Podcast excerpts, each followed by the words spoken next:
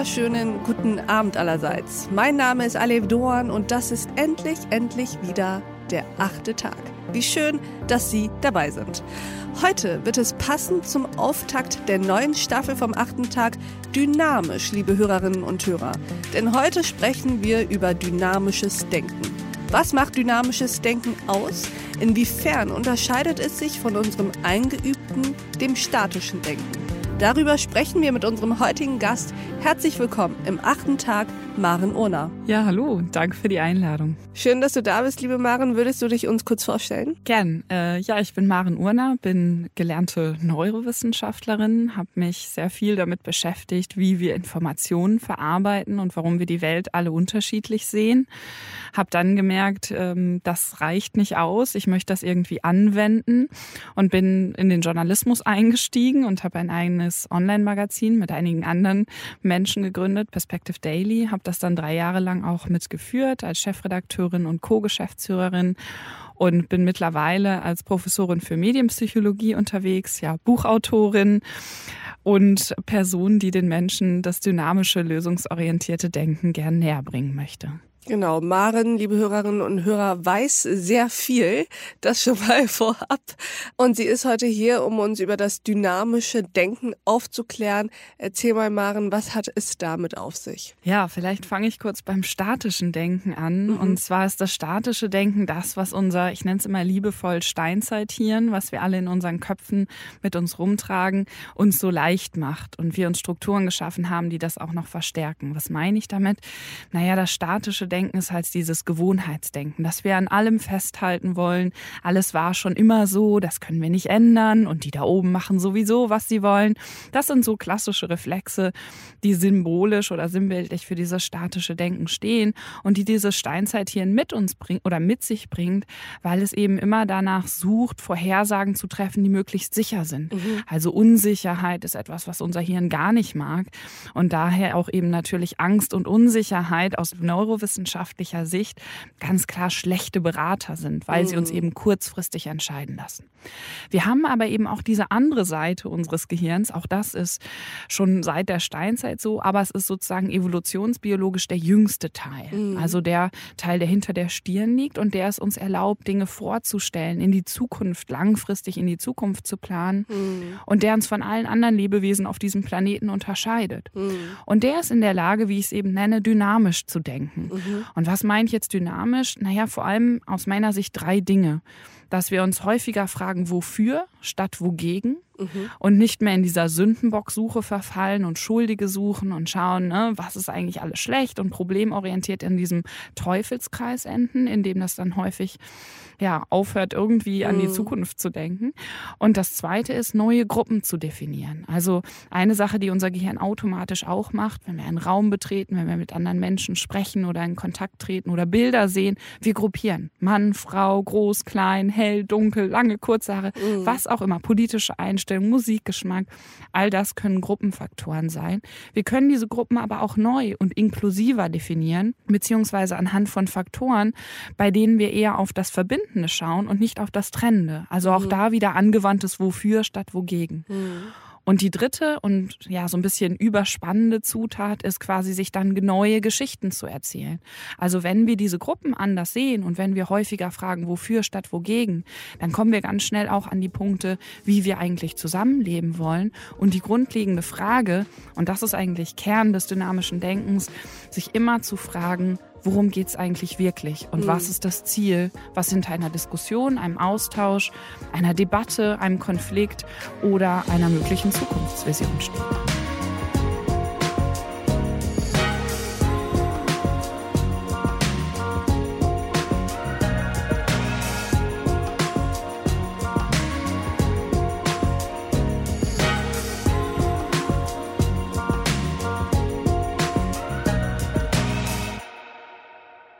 Alles super inspirierende Ansätze. Lass uns mal tatsächlich diese drei Punkte einmal durchgehen, da die ja auch hierarchisch super gut aufeinander aufbauen. Fangen wir mal an mit der Frage, wofür statt wogegen. Warum ist das aus deiner Sicht die dynamischere Frage? Also was steckt dahinter? Ja, da kommen dann die, tatsächlich die Neurowissenschaften mhm. direkt zum Einsatz. Wir wissen aus ganz, ganz, und auch die Psychologie, wir wissen aus ganz, ganz vielen Studien, dass diese Wogegen-Haltung eben eher wie so eine Blockade wirkt. Mhm. Also sprich, wir sind nicht in der Lage, neugierig, kreativ und mit Vorstellungskraft auf die Zukunft zu schauen, sondern wir gehen in so eine Art Abwehrmodus mhm. rein, weil wir ja etwas verhindern wollen. Und das mhm. steckt ja auch in all diesen Wörtern drin.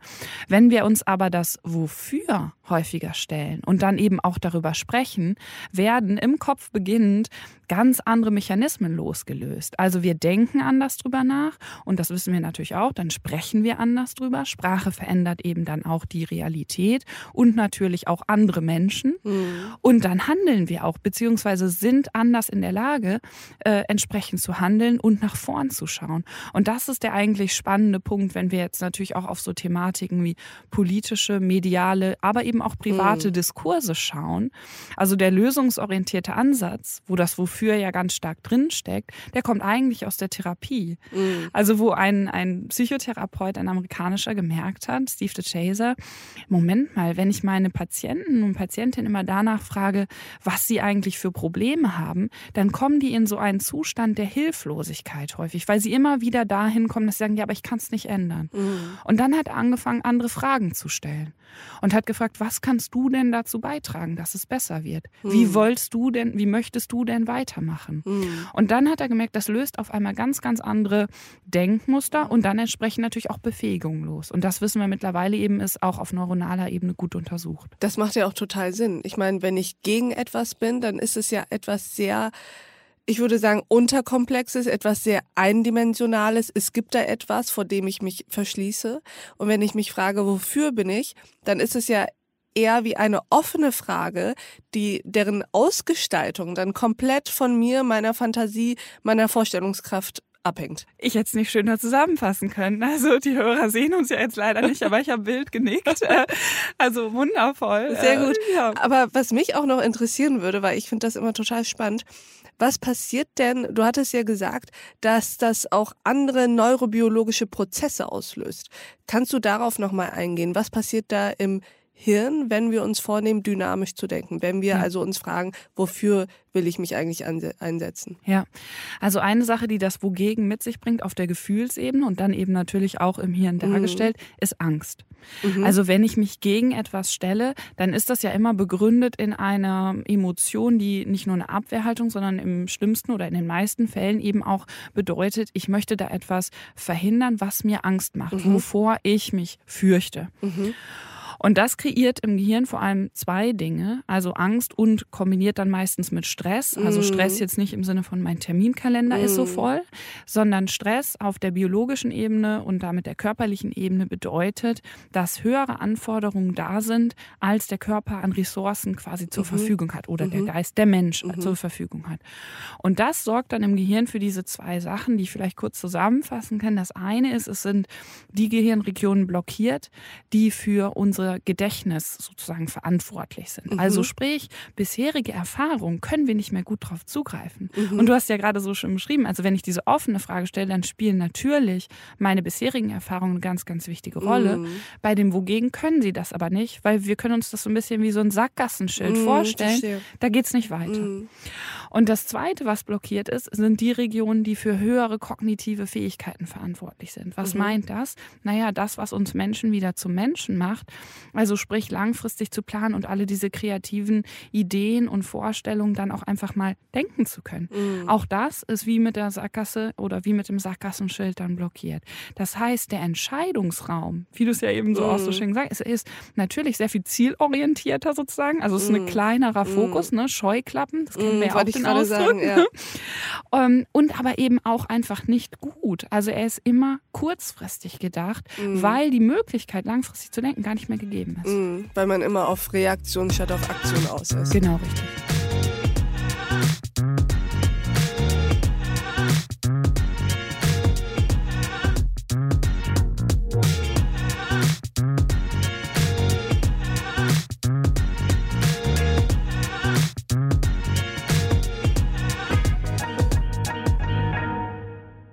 Lass uns auf Punkt zwei kommen, die Gruppen. Du sagst, mit dem dynamischen Denken können wir Gruppen neu definieren und inklusiver denken und hast gesagt, dass es ja dann darum geht, nicht mehr zu gucken, was unterscheidet den Einzelnen von dem anderen, sondern was ist vielleicht das Verbindende, also das inklusive Element.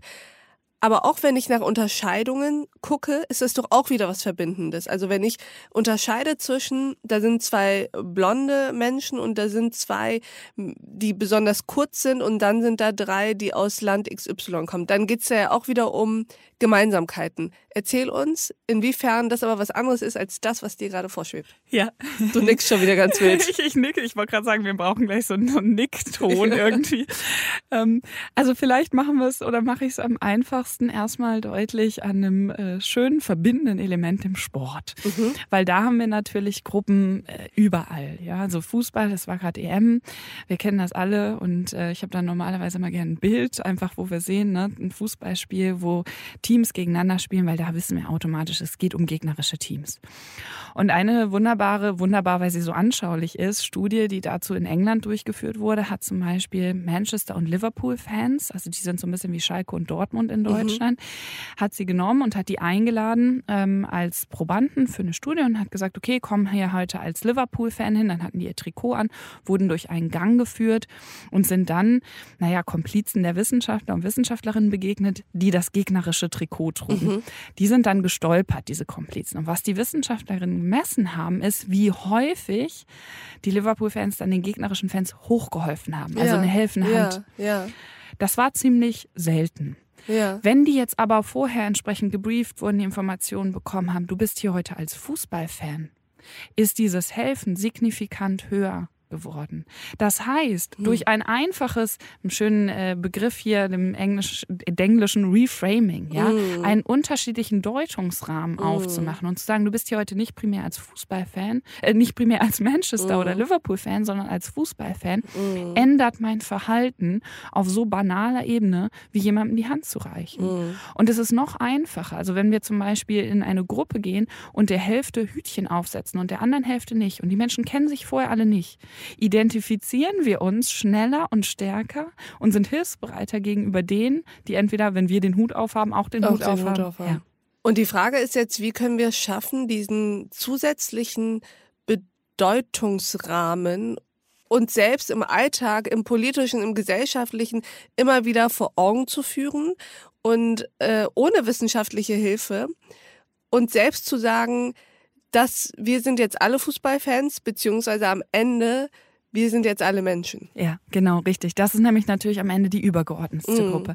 Also wenn wir jetzt hingehen und schauen, wie bei Themen äh, wie der Corona-Pandemie oder der Klimakrise, naja, dann können wir natürlich schauen, zum Beispiel, wenn es um bestimmte Verantwortung und äh, Herausforderungen geht, dass wir zum Beispiel schauen, äh, das sind alles Eltern. Wie gehen wir jetzt mit dem Thema Bildung zum Beispiel mm. um? Ja, aber am Ende des Tages kommen wir natürlich auf der höchsten Ebene genau bei diesem Punkt an. Und ich werde gleich noch mal kurz konkreter. Ich fange mal mm. hin mhm. nebenan, äh, bei den Menschen. Mhm. Weil so ein Virus und so ein Klimawandel bzw. Klimanotstand, das ist völlig egal, ob da jemand lange kurze Haare hat, eine bestimmte politische Einstellung hat oder nicht. Aber hältst du das für realistisch, dass das passiert? Weil gleichzeitig, du hast es eben angesprochen, dass den evolutionsbiologischen Aspekt, gleichzeitig sind wir seit Jahrhunderten darauf trainiert, uns von anderen unterscheiden zu können, uns in Gruppen einzufinden, fremde Gruppen als Gefahr wahrzunehmen.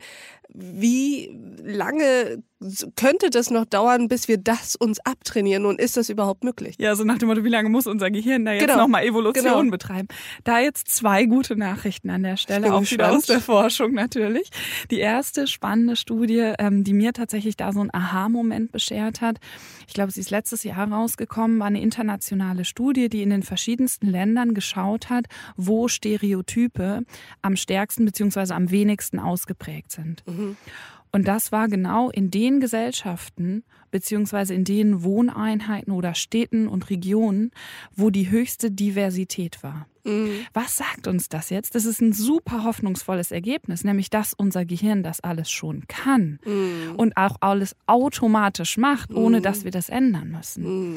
Und das Zweite, Wichtige an der Stelle ist, dass mittlerweile, also Stichwort Steinzeittieren und das, was du ja auch gerade nochmal gesagt hast, ja, wir sind doch eigentlich darauf optimiert, uns abzugrenzen, um zu mhm. überleben, was ich ja auch immer sage. Ja, also wir begegnen in der Steppe oder unsere Vorfahren sind in der Steppe dem fremden Stamm, den anderen Menschen begegnen, naja, mussten wir blitzschnell entscheiden, Freund oder Feind.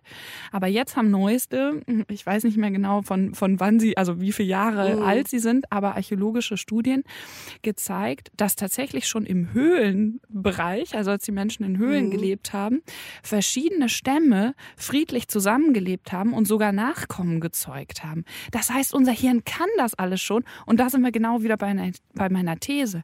Welche Strukturen, welche Höhlen ja, mhm. welche Umwelten, welche Lebenszyklen und Zusammenhalte schaffen wir uns und belohnen wir auch, um entsprechend das dynamische Denken zu fördern, mhm. dieses inklusivere zu fördern oder das statische Abgrenzen Ellenbogen. So, und jetzt einen besseren Übergang hätten wir gar nicht finden können, sind wir nämlich automatisch bei deinem Punkt drei.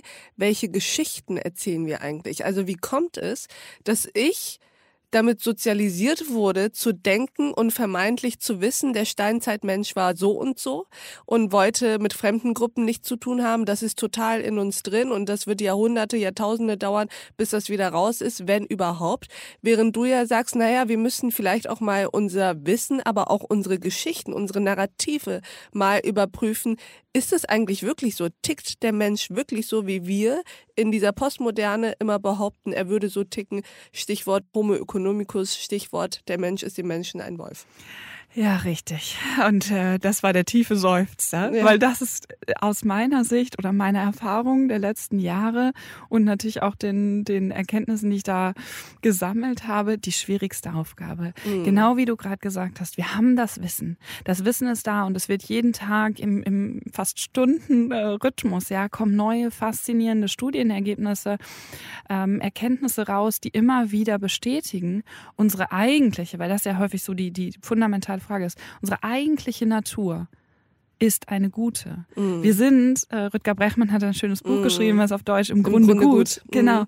Also er schaut eben mit der sozial- und historischen Brille drauf. Ich schaue mit der biologisch-neurowissenschaftlich-psychologischen Brille drauf. Und es ist überall die gleiche Bestätigung. Mm. Das heißt, das ist mh, mm, relativ sicher, beziehungsweise das relativ können wir eigentlich streichen. Also das ist sicher, dass das so ist. Ich könnte jetzt noch ganz viele andere Studien zitieren. Äh, vielleicht noch ein Beispiel an der Stelle aus der Entwicklungspsychologie, mhm. weil das natürlich so ein sehr wichtiger Punkt ist zu schauen, wenn wir gucken wollen, ist es wirklich angeboren oder erlernt, dass mhm. wir uns auf bestimmte, und du hast es ja auch angesprochen, ne, warum mhm. lernst du das, hast du es anders mhm. gelernt?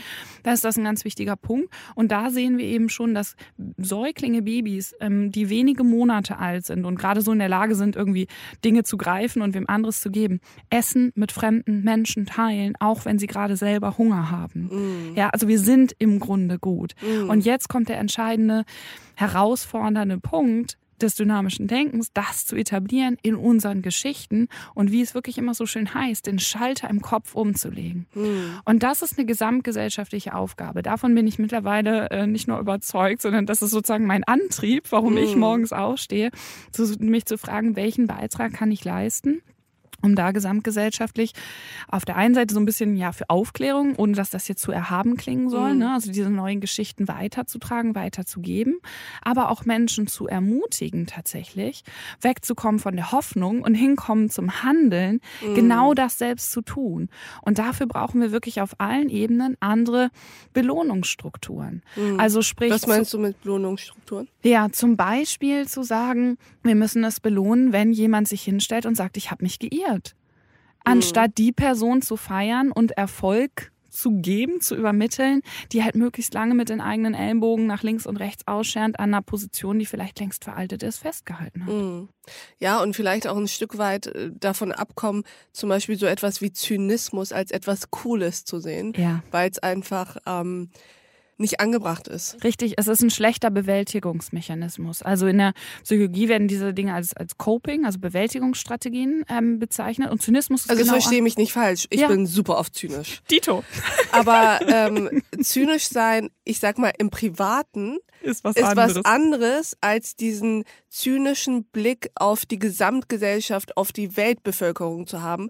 Weil das ist, glaube ich, in der Tat ein Problem. Richtig. Und Hm. ich bin, man hört es wahrscheinlich an meiner Stimme ein bisschen, ich bin am Lächeln, weil klar, also den Zynismus, der ist ja auch eine Coping- oder eine Bewältigungsstrategie, die einem selber dann irgendwie so, ja, bei Verstand hält, ja. Weil manchmal muss man einfach mehr oder weniger gute Witze über Dinge machen, weil Ja. man sonst daran droht zu verzweifeln.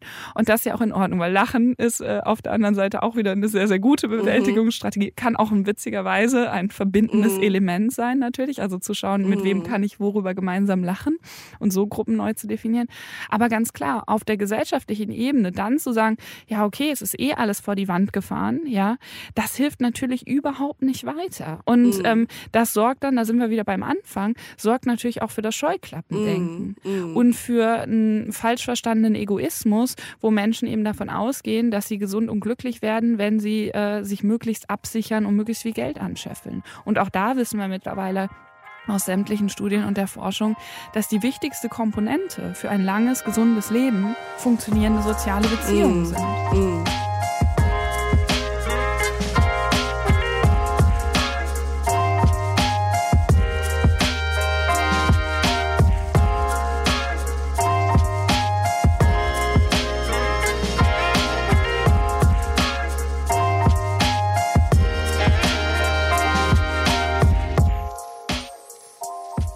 Zum Abschluss, liebe Maren, wüsste ich ganz gern von dir, wie blickst du in die nahe Zukunft? Hast du das Gefühl, dass sich da etwas ändert? Du hast eben ja schon äh, Rutger Bregmann angesprochen, im Gegensatz zu mir richtig ausgesprochen.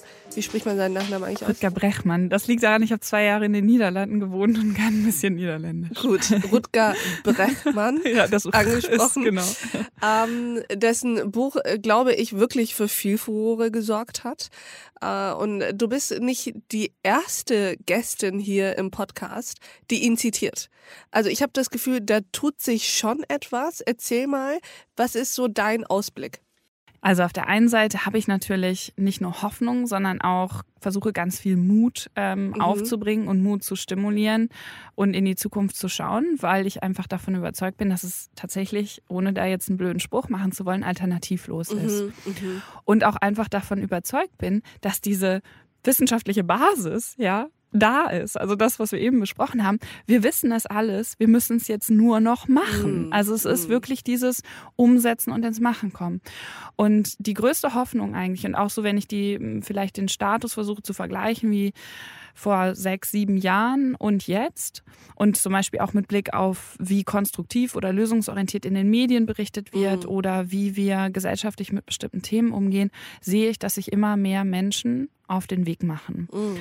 Und das ist jetzt gar nicht irgendwie so eine Völkerwanderung oder sowas gemeint oder wir müssen da jetzt irgendwie alle mobilisieren, sondern dass einfach immer klarer wird, natürlich auch mit Dingen wie einer Corona-Pandemie Mhm. oder den zunehmenden Mhm. spürbaren Folgen Mhm. der Klimakrise, Menschen einfach merken, so geht's nicht weiter. Mhm. Und ähm, das, das Schöne daran ist wirklich, wenn man das einmal macht, und da, das ist vielleicht meine Einladung hier an alle, die zuhören oder nachhören, wenn man das einmal macht, wenn sie ihr das einmal macht, dann werdet ihr sehr schnell feststellen, dass es ganz, ganz viele Menschen gibt, Mhm. die genau darauf gewartet haben, dass jemand sie mal anstupst. In der Psychologie nennt man es Nudging, das Stupsen, Mhm. ja, Mhm. sie anstupst und sagt, hey, lass uns das doch mal anders machen. Und wirklich dankbar sind und aufatmen. Und jeder Mensch hat, wenn er nicht gerade Robinson Crusoe ist, am Tag mit so vielen anderen Menschen zu tun und lebt in so vielen unterschiedlichen Rollen und Gruppen, wo er genau das umsetzen kann. Mhm. Dafür muss ich nicht Bundeskanzlerin oder Wirtschaftschef oder sonst irgendwas sein. Ähm, natürlich hat man in verschiedenen Positionen mehr oder weniger Macht oder Einfluss, aber jeder hat eine Menge Mhm. Macht und Einfluss. Und jeder beeinflusst im Laufe des Tages ganz, ganz viele andere Menschen, ob wir das wollen oder nicht. Und wir können uns einfach bewusst überlegen, wie wir das tun. Und mit diesem Plädoyer, liebe Hörerinnen und Hörer, sich gegenseitig ein bisschen anzustupsen, wünsche ich Ihnen noch einen schönen Abend und ich bedanke mich bei Maren Ohner, dass du heute bei uns im achten Tag warst. Ich sag danke. Tschüss. und ich danke auch Ihnen, liebe Hörerinnen und Hörer, fürs Mithören und Mitdenken. Und ich würde mich freuen, wenn wir uns im nächsten achten Tag wieder begegnen. Bis dahin, auf sehr, sehr bald. Ihre Alev Doan.